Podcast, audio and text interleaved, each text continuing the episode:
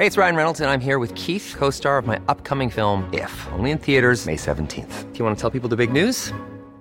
All right, I'll do. Sign up now and you'll get unlimited for $15 a month in six months of Paramount Plus Essential Plan on us. Mintmobile.com slash switch.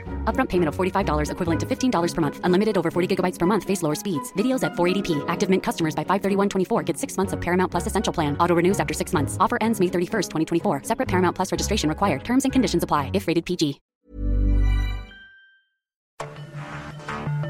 Cada noche, los expertos se reúnen para debatir los temas que hacen historia en una mesa de análisis distinta. Aquí las entrevistas con los seres de opinión, junto al análisis profundo de los temas trascendentes. Alfredo Ceja conduce un programa de Frente en Jalisco por el 100.3 de FM. Iniciamos.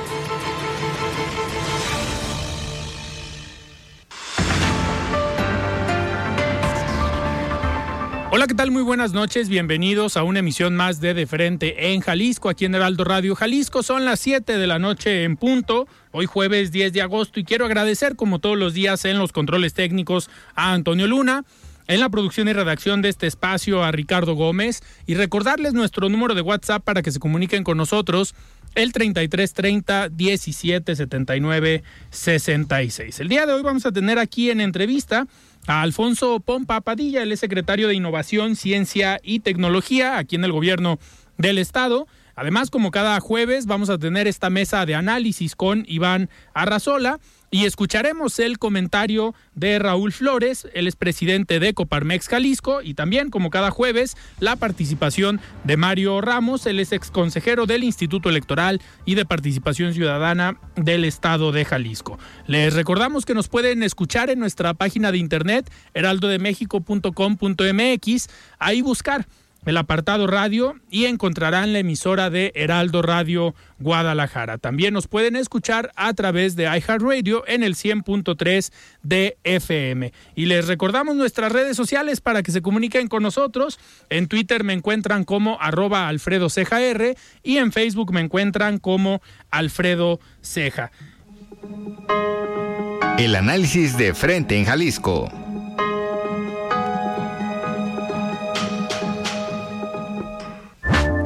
Son las 7 de la noche con 6 minutos y me da muchísimo gusto arrancar el programa de hoy aquí en entrevista con el secretario de Innovación, Ciencia y Tecnología, Alfonso Pompa. Secretario, ¿cómo estás? Buenas noches. Mucho gusto en saludarte, Alfredo, y saludar a todo tu auditorio. Muy bien, muy entusiasmado, con muchos proyectos y todo caminando rápido. Muchísimas gracias, eh, secretario, por, por venir. Como bien comentas, pues hay muchos temas de los cuales platicar. Siempre es interesante eh, platicar contigo, con el secretario de Desarrollo Económico, porque son eh, pláticas muy, muy a gusto, donde los radioescuchas pueden comprender muchas veces eh, asuntos, temas que parecieran complicados, pero ustedes tienen una forma muy, muy amena de, platicar todo lo que está pasando en Jalisco en materia de innovación, ciencia y tecnología.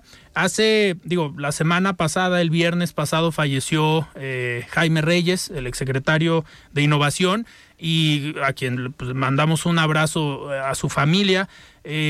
Pero desde ese periodo, desde la creación de la Secretaría de Innovación, pues se empezó con esta cultura de la innovación, del emprendimiento, de la ciencia, de la tecnología aquí en Jalisco.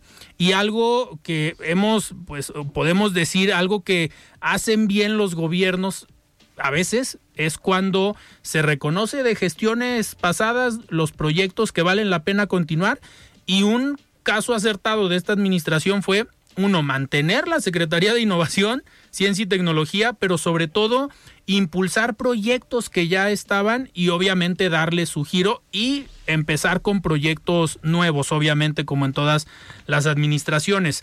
Este, ¿por, por qué hago el comentario de, del exsecretario Jaime Reyes? Porque sin duda ha sido un trabajo complejo que un estado como Jalisco tenga una Secretaría de Innovación, Ciencia y Tecnología ¿Cómo te ha tocado a ti pues llevarla este periodo, estos ya cinco años de gestión? Ya, ya existía esta parte de la cultura, se tuvo que reafirmar, eh, crecer, pero ¿cómo ha sido este trabajo? Bueno, en primer lugar, sin duda, muy relevante el comentario del fallecimiento de nuestro muy querido Jaime Reyes Robles, eh, primer secretario de Innovación. Yo diría que fue clave para consolidar la Secretaría y para proyectar el tema de tanta importancia para cualquier Estado de la República y debería ser para todo el país, como es innovación, ciencia y tecnología.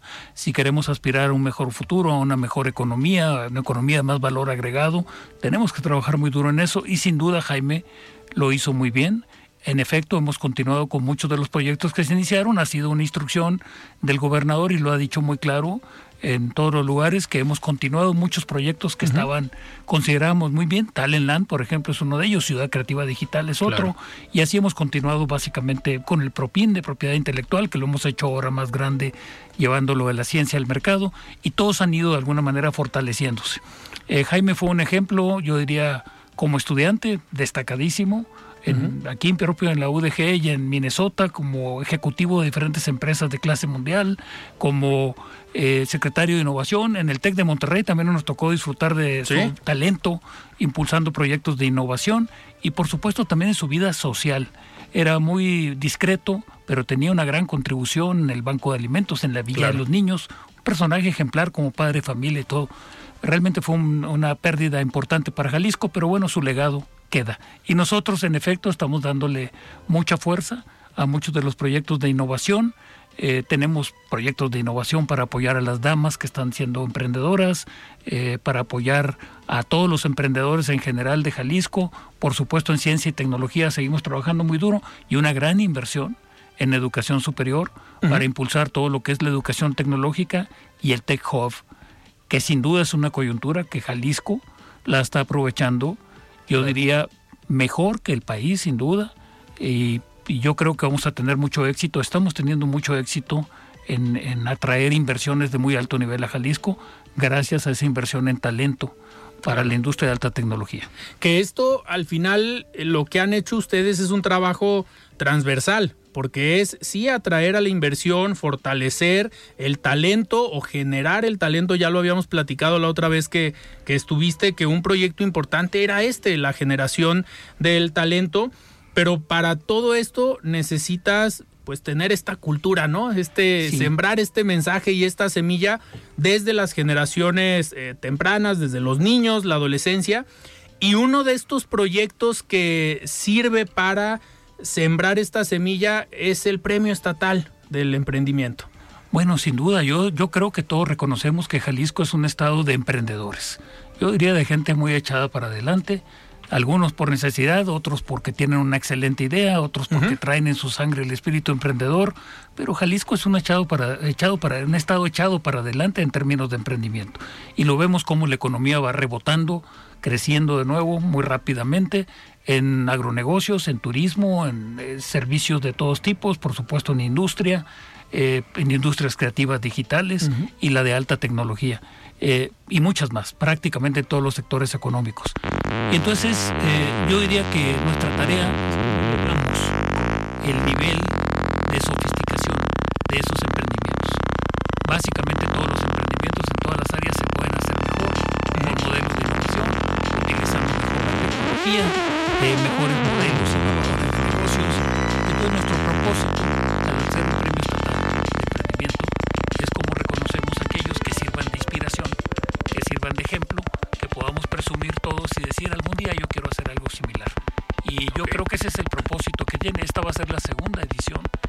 Premio Estatal del Emprendimiento, lo marca la Ley Estatal de Emprendimiento. El primero fue exitosísimo, fue una ceremonia muy lucida, los ganadores son puras empresas verdaderamente que están revolucionando su segmento de mercado en el que están trabajando y bueno, pues tuvieron un reconocimiento muy alto y además un premio económico. Claro. En esta, en esta ocasión ya se lanzó esta, digamos, convocatoria para el premio o esta segunda edición. ¿Cómo, cómo van los tiempos y cómo va el proceso? Bueno, muy bueno. La se termina la convocatoria, los interesados, al 8 de septiembre. Prácticamente tenemos un mes por delante y es muy importante que se sumen y participen porque ahora lo hicimos más fácil el proceso, cuando menos en su etapa inicial. Es un procedimiento mucho más ágil, no requiere tanta documentación y ya los que pasen a la segunda etapa, bueno, pues entonces sí participarán en una entrevista y en algún momento en alguna presentación que tienen que hacer. Pero yo diría que el entrar ahorita es muy fácil y le recomendaría a muchas personas que prueben, que prueben que realmente su emprendimiento puede ser muy reconocido. El sitio en el que está toda la información es govhal.mx diagonal registro PJE de Premio Jalisco al Emprendimiento, PJE 2023.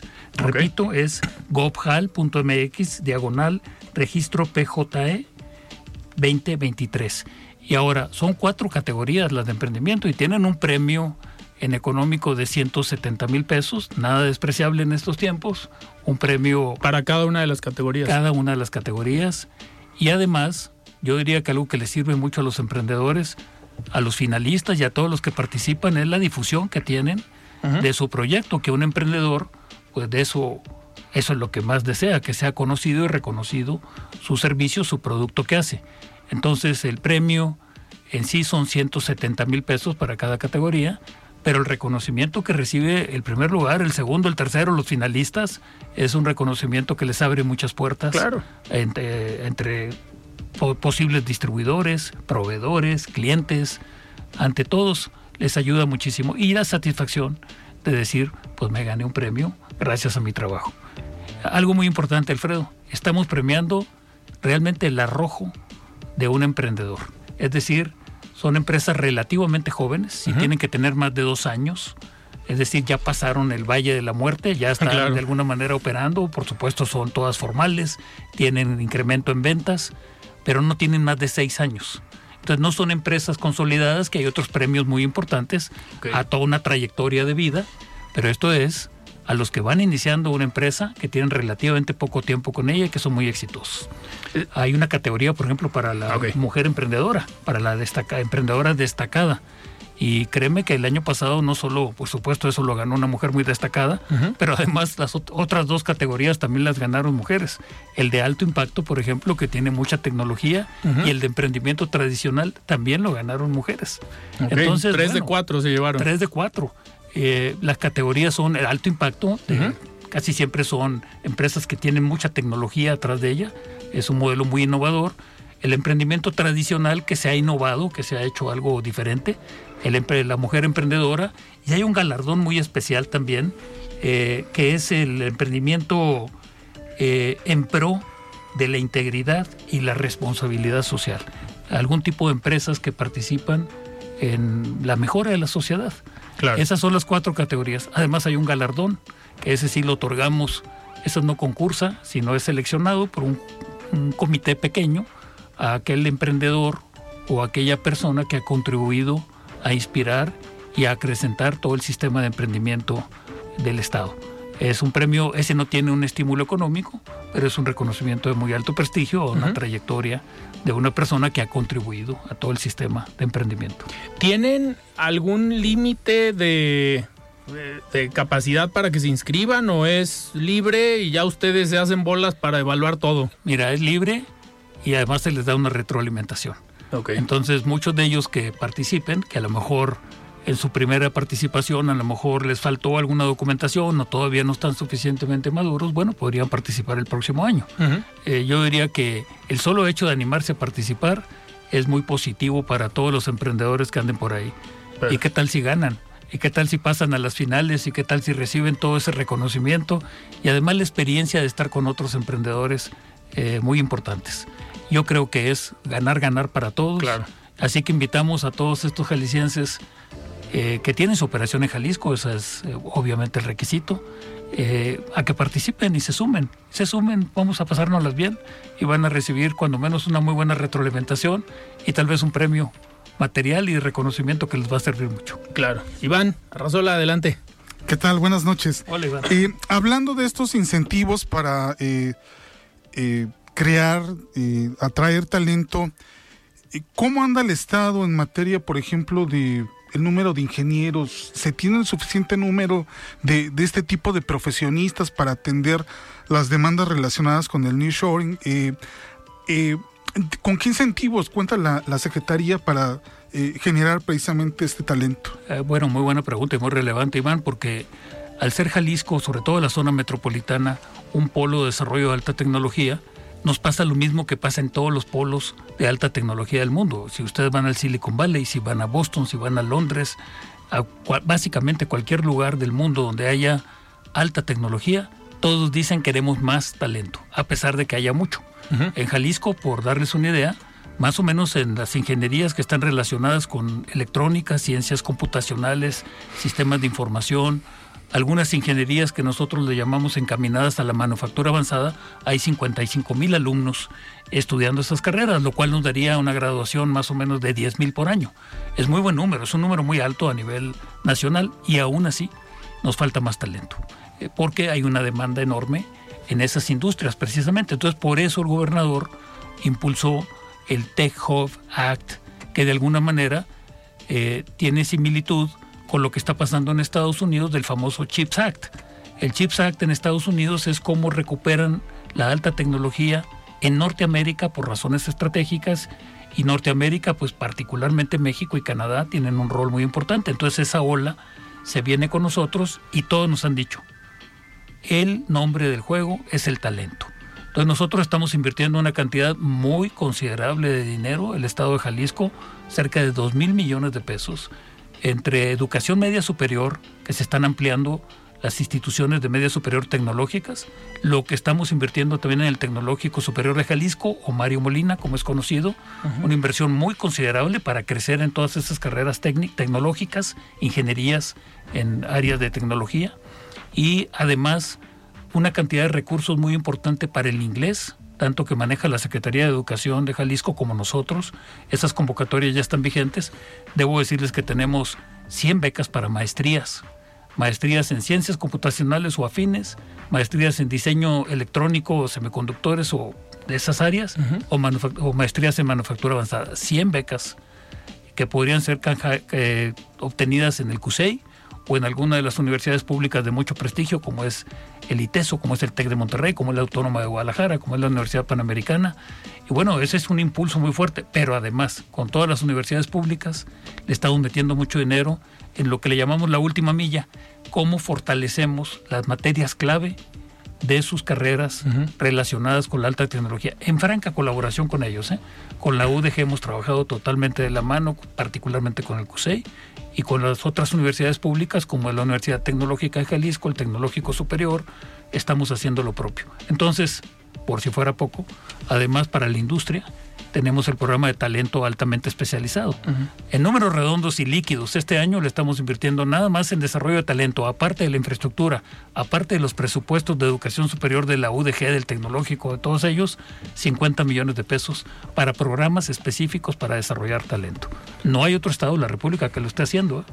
y yo espero que muy pronto anunciemos un programa específico para el diseño de semiconductores, chips es el diseño de chips. Tenemos en Jalisco varias empresas muy, muy importantes en esto, por supuesto Intel, eh, incluso Bosch, que acaba de comprar una empresa de, semiconductores también, Infineon, y hay otras que están trabajando en Jalisco y que se quieren venir.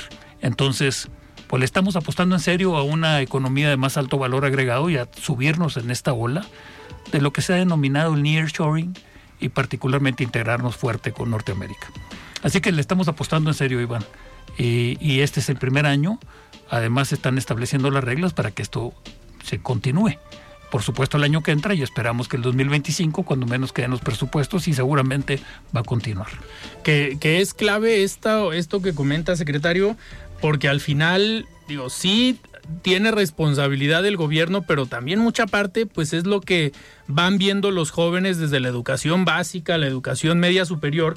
Ayer un compañero eh, periodista tenía o publicaba con estos resultados que anunció ayer la UDG de la matrícula o de próximo eh, periodo que inicia la siguiente semana pues hablaba de las 10 carreras más demandadas por los aspirantes de la UDG. Y digo, yo me llevaba la, sorpresa porque otra vez volvemos a las carreras tradicionales y que decimos, oye, la oferta laboral donde puede haber un futuro, digamos, más interesante, hablando económicamente, eh, que al final es algo que importa mucho hoy en día, pero, por ejemplo, médico cirujano, 7 mil aspirantes, psicología 2000, derecho 2618 y de ahí seguía enfermería, cirujano dentista, negocios internacionales, que esa va más o menos eh, en la línea, arquitectura, contaduría y nutrición. Yo ahí cuando veía esta información yo decía, pero necesitamos ingenieros. Eh, al final estos datos sí, sí impactan. Eh, sabemos que hay mucho por hacer para darle la vuelta a estos números, ¿no? Bueno, sí, y la respuesta es sí. Eh, sin embargo, también yo creo que tenemos que ser un poquito objetivos en la apreciación. Es básicamente un fenómeno mundial. Mundial, claro. Mundial. Tal vez en algunos países de Asia, donde sí hay una fortaleza muy grande en los términos de ciencia y tecnología, pero en general en Estados Unidos, en Norteamérica, en América Latina, en México, es más o menos la, proporción. Eh, las carreras de ingeniería pues son más limitadas en cuanto a los jóvenes que quieren aspirar a ello. Sin embargo, en Jalisco de nuevo tenemos una proporción bastante alta, 55 mil de aproximadamente 260 mil, pues es un 20%, es una quinta parte en números redondos. No es malo, ¿eh? Ahora, médicos, pues es una carrera también con alta demanda. Eh, yo creo que psicólogos también estamos necesitando muchos, alguna ayudita. Y los abogados, pues literalmente generan su, propia demanda. Decimos de broma. Entonces, bueno, pues la gente tiene sus vocaciones y la universidad sirve a muchos propósitos. Entonces, sin embargo, no, no deja de ser un área en la que estamos trabajando. Y yo debo reconocer que la Secretaría de Educación Jalisco, con sus programas de Recrea STEM, está haciendo una labor formidable que se va a notar a lo largo de los años para que estos más chicos mm, entiendan que en el futuro está la tecnología, en el presente.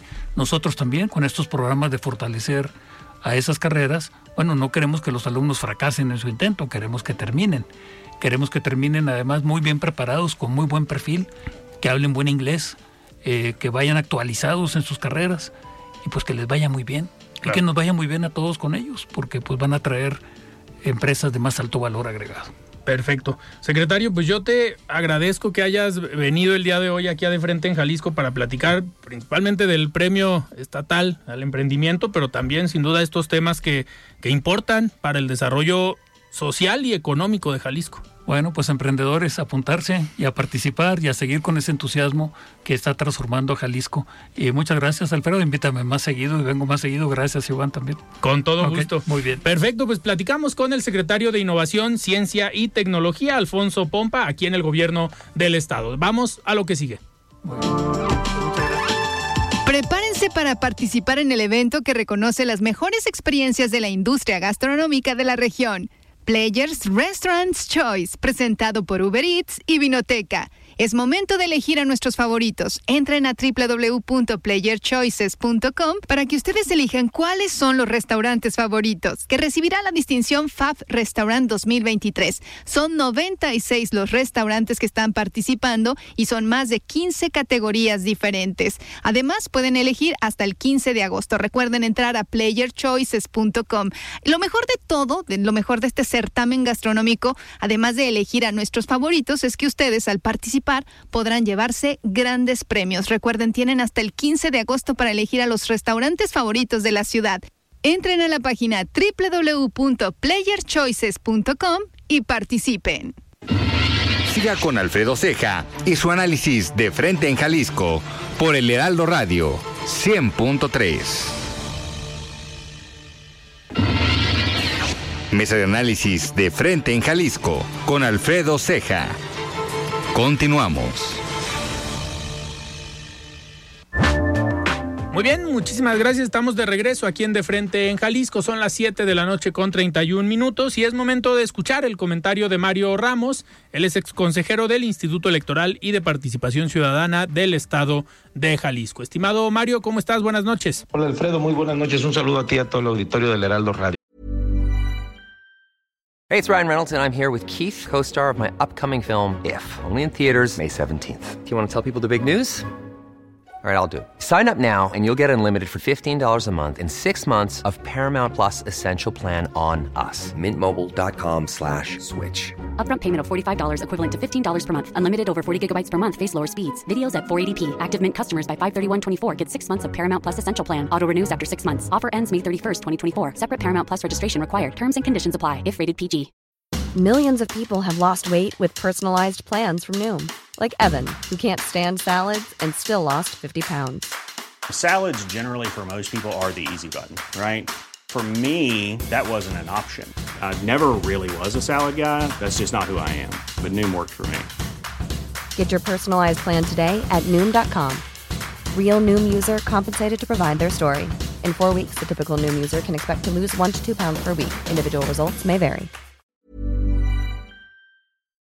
Muchas gracias. Pues bien, Alfredo, el Frente Amplio por México concluyó su fase de recolección de firmas. Este proceso, supervisado por el Frente Cívico Nacional y que servirá para nombrar a su responsable, que sabemos eventualmente se convertirá en el candidato a la presidencia de la República por los partidos de PAN, PRI y PRD.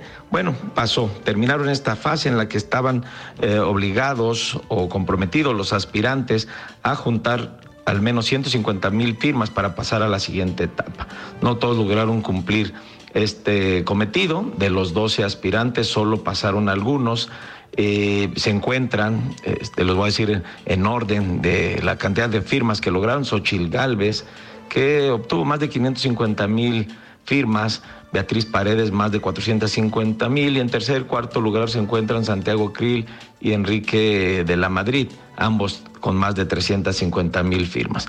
Frente Amplio por México anunció que durante todo el mes de agosto se llevarán a cabo este, las otras etapas, se realizará un foro nacional y cinco foros regionales. El nacional eh, tendrá lugar o está teniendo lugar hoy mismo a las 19 horas y será transmitido en redes sociales. En contraste, la etapa de selección no estuvo exenta de controversias, ya que al menos tres figuras prominentes quedaron excluidas del proceso, entre ellos Miguel Ángel Mancera, ex jefe de gobierno de la Ciudad de México, actual senador del PRD, también Francisco Javier eh, Cabeza de Vaca, ex gobernador de Tamaulipas, panista, Silviano Auroles, ex gobernador también de Michoacán por el PRD. Bueno, ellos no lograron avanzar a la siguiente fase. Ante esto, Jesús Zambrano, presidente nacional del PRD, eh, tomó una medida, anunció una pausa en la participación del partido en el comité organizador del frente, porque, bueno, pues ya no tienen aspirantes ellos. Sin embargo, dicen que van a continuar eh, con, el frente. En definitiva, el Frente Amplio por México enfrenta un camino desafiante, está de cara a las elecciones presidenciales. Todas las encuestas señalan que el día de hoy el triunfo lo obtendría de nuevo Morena. Pues ya veremos, vamos a seguir de cerca las siguientes fases, Alfredo, y también lo que ocurre con las denominadas corcholatas de Morena. Ese es mi comentario, muchas gracias, buenas noches. El análisis de frente en Jalisco.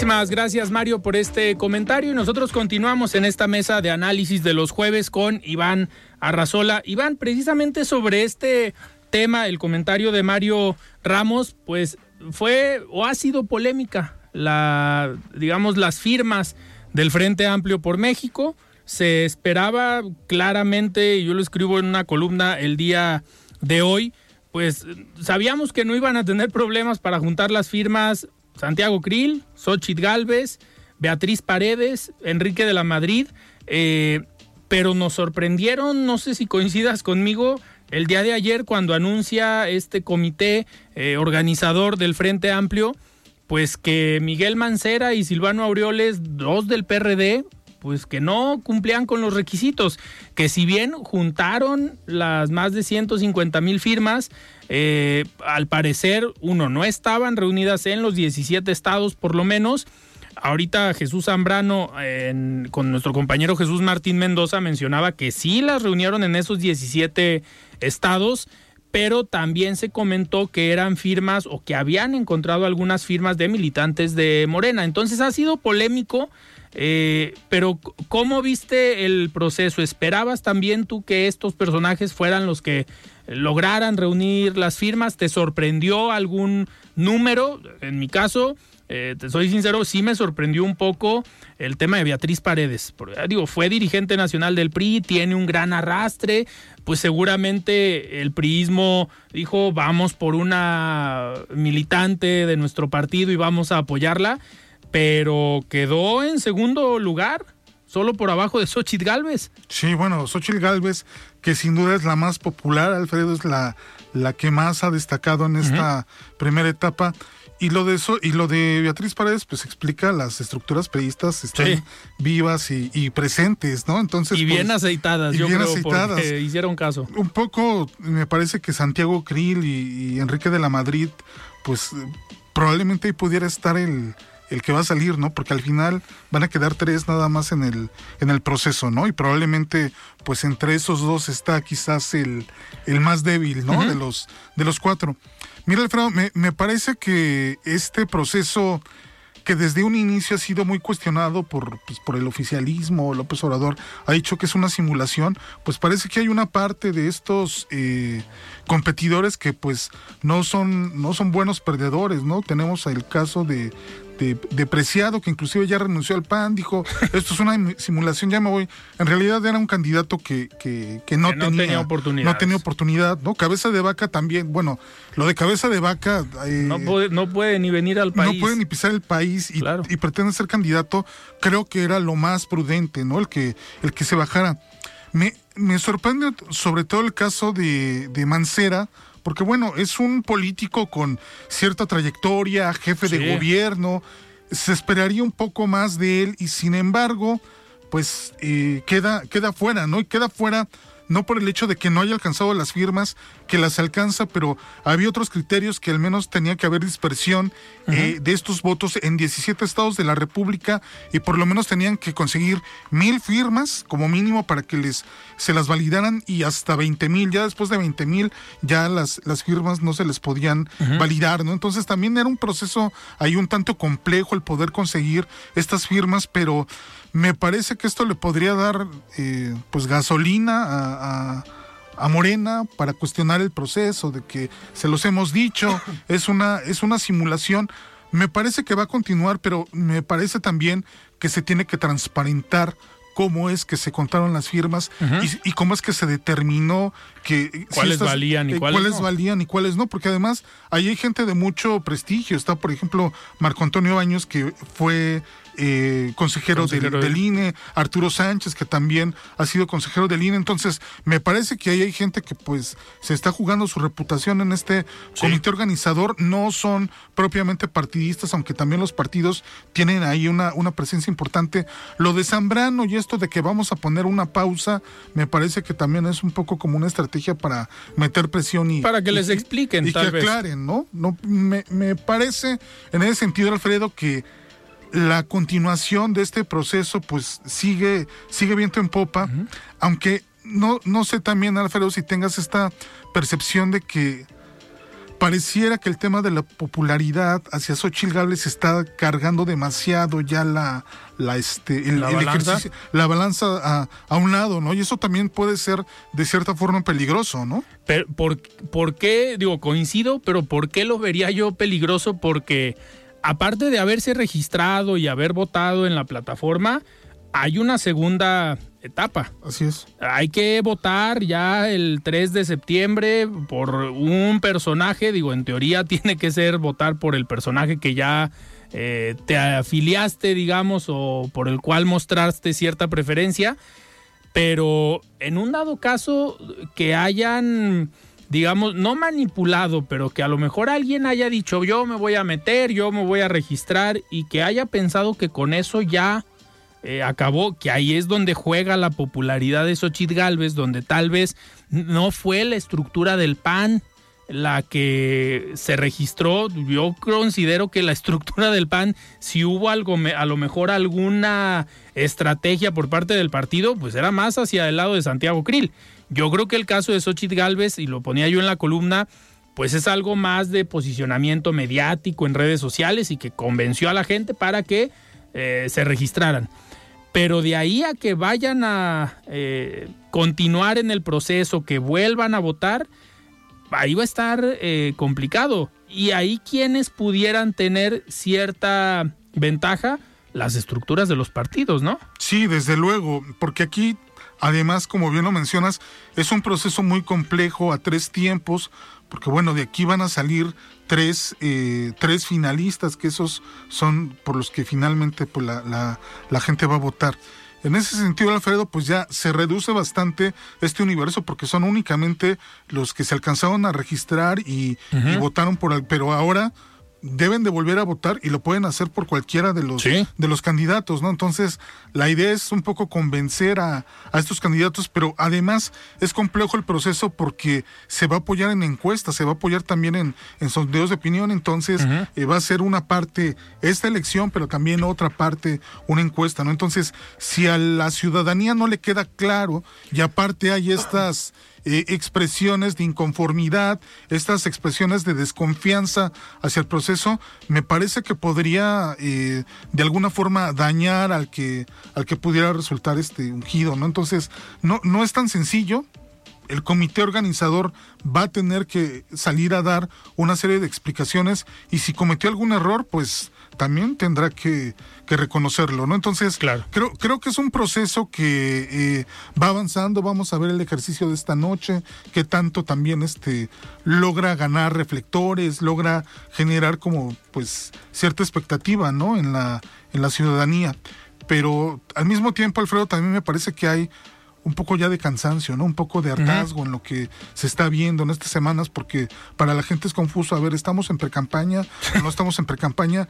Y esto, pues, en parte debido también a los árbitros electorales que me parece que han quedado a deber esta vez. Sí, digo, ya el tribunal dijo, no, sí, jueguenle, no pasa nada, está todo en orden. Eh, Iván, algo que va, que en esta siguiente etapa que puede también generar eh, no sé si llamarlo conflicto, es si se define que Miguel Mancera y Silvano Aureoles no cumplieron con los requisitos, no dan marcha atrás, que yo creo que no va a pasar.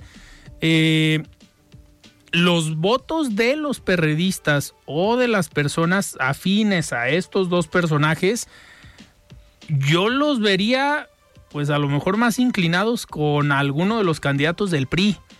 Y eso también puede influir. Digo, todas las firmas que juntaron estos dos personajes, ¿hacia dónde se podrán ir?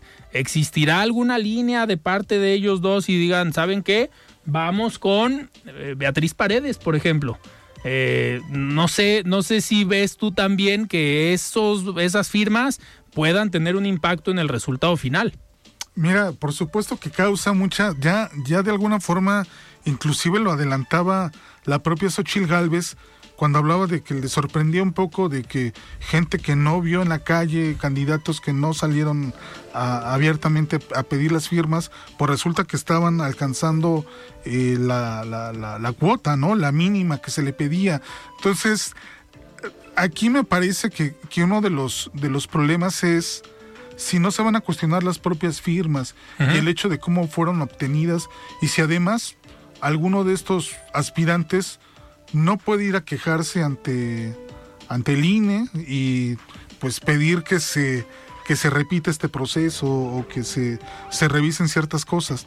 Ya en el juego propiamente de hacia quién se puede encargar cierto tipo de votos, pues ciertamente aquí las, las reglas cambian, ¿no? Y sí podría darse un escenario pues de una, de una elección mucho más mucho más apretada, ¿no? Y si, no sé, al final, no creo que a estas alturas decline alguno de los candidatos, pero pues tal vez esos votos que obtuvo Enrique de la Madrid pudieran pasar también a, a, este, Beatriz, Paredes. Beatriz, Paredes. ¿no? Entonces, imagínate la, la, sorpresa de que alguien que no resultaba...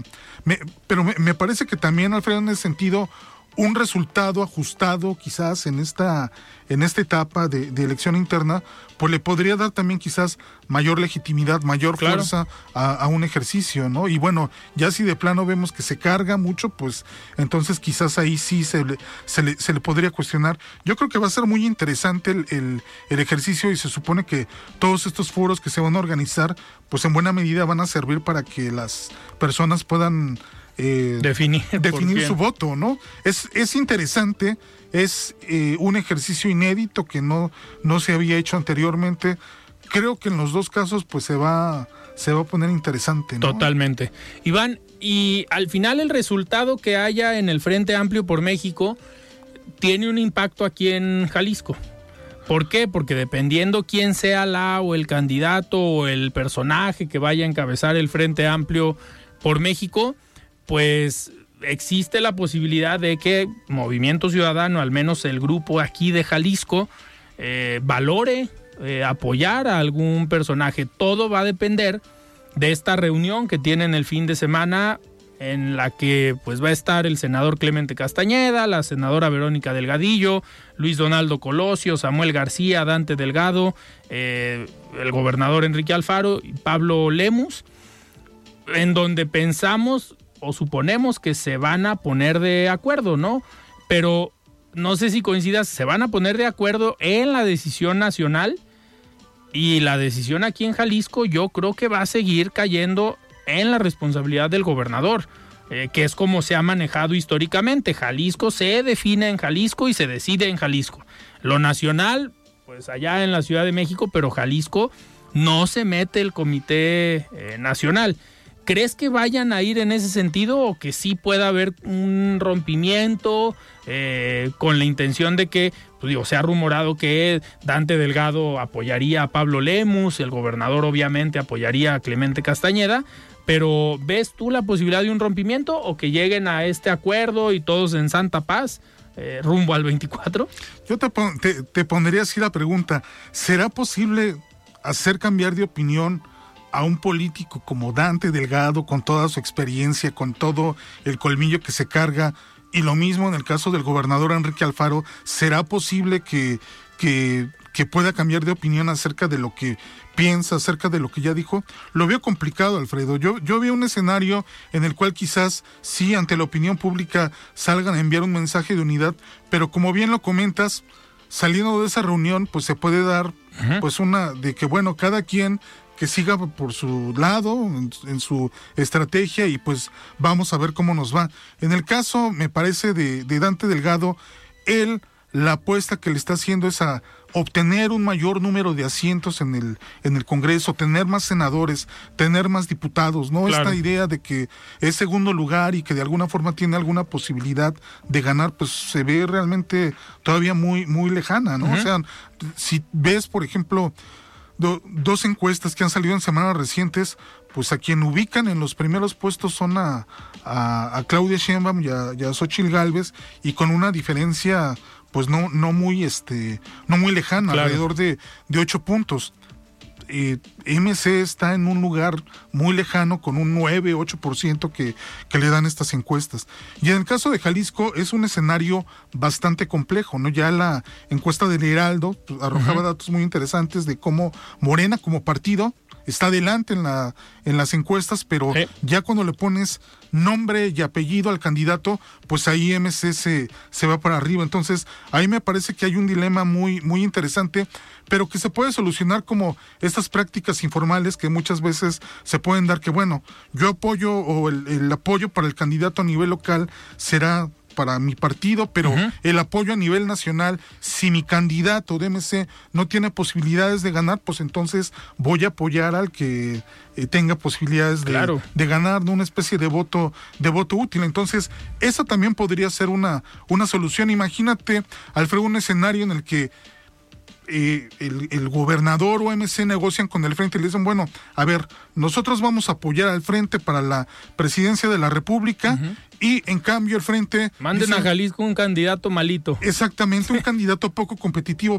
De que se da, se da, ¿no? Y esos casos son recurrentes. Entonces, me parece que eh, el control de lo que va a pasar en el Estado lo tiene... Eh, pues el gobernador lo tienen los liderazgos de, de MC Jalisco, entonces un poco no sé realmente qué tanto se pueda llegar o solucionar o un acuerdo pues está en esta reunión que, que van a ver que se va a dar el día de mañana. Ya, ya estaremos platicando la próxima semana si es que se sabe lo que platiquen en la reunión, porque también a veces pueden ser muy herméticos de las decisiones. Vamos a ver qué información se puede tener de esa reunión y a qué conclusión llegan, porque también el otro factor pues es Luis Donaldo Colosio, que ya por ahí dio luz de que él buscaría a lo mejor el Senado, ya después la gubernatura y hasta el 2030 la presidencia. Entonces, como diciendo, ahorita no me contemplen porque yo estoy concentrado en otros, en otros temas. Iván, antes de despedirnos, vamos a escuchar el comentario de Raúl Flores, él es presidente de Coparmex Jalisco. Estimado Raúl, ¿cómo estás? Buenas noches. Buenas noches, Alfredo. Saludo con mucho gusto a todo tu auditorio. La salud es un pilar fundamental de la calidad de vida Desafortunadamente, es triste y alarmante ver cómo un tema tan relevante para todas y todos no está siendo atendido con la seriedad necesaria desde el gobierno federal. México se encuentra lejos de emprender acciones para corregir los graves problemas que enfrenta el sistema de salud pública. Se invierte por debajo de lo recomendado por la Organización Mundial de la Salud e incluso menos que otros países de Latinoamérica. Además, se desaparecen instituciones como el Seguro Popular, sin proporcionar una alternativa efectiva para las personas que hacían uso de estos servicios. Para poner un poco de contexto en esta situación, les comparto algunos datos. De acuerdo con la encuesta Ingreso-Gasto 2022, más de 50 millones de personas en el país carecen de accesos de salud. Situación alarmante porque representa un aumento del 151% en comparación con el año 2018. Es decir, en cuatro años 30 millones de personas más no cuentan con un servicio de salud. Lo anterior ha propiciado que 6 de cada 10 personas tengan que atenderse en una institución privada, lo cual representa un golpe en el bolsillo de los hogares. Desgraciadamente la encuesta identifica que los hogares con ingresos más bajos experimentan un impacto más profundo al tener que destinar más de sus ingresos a la salud. En Coparmex estamos convencidos que desde las empresas podemos impulsar cambios significativos en la salud de nuestros colaboradores y sus familias, exigiendo además un servicio de salud digno y de calidad, así como fomentar que cada vez más empresas se sumen y generen programas de prevención y cuidado a la salud. Alfredo, es urgente adoptar políticas públicas que aborden de manera efectiva esta situación. No podemos permitir que cada día haya menos personas sin acceso a la salud en el país. Y por supuesto que las que se atiendan en los sistemas de salud lo hagan en muy malas condiciones. Los invito a estar al tanto de este y otros temas en nuestro Instagram como Raúl Flores López y en Twitter como Raúl Flores.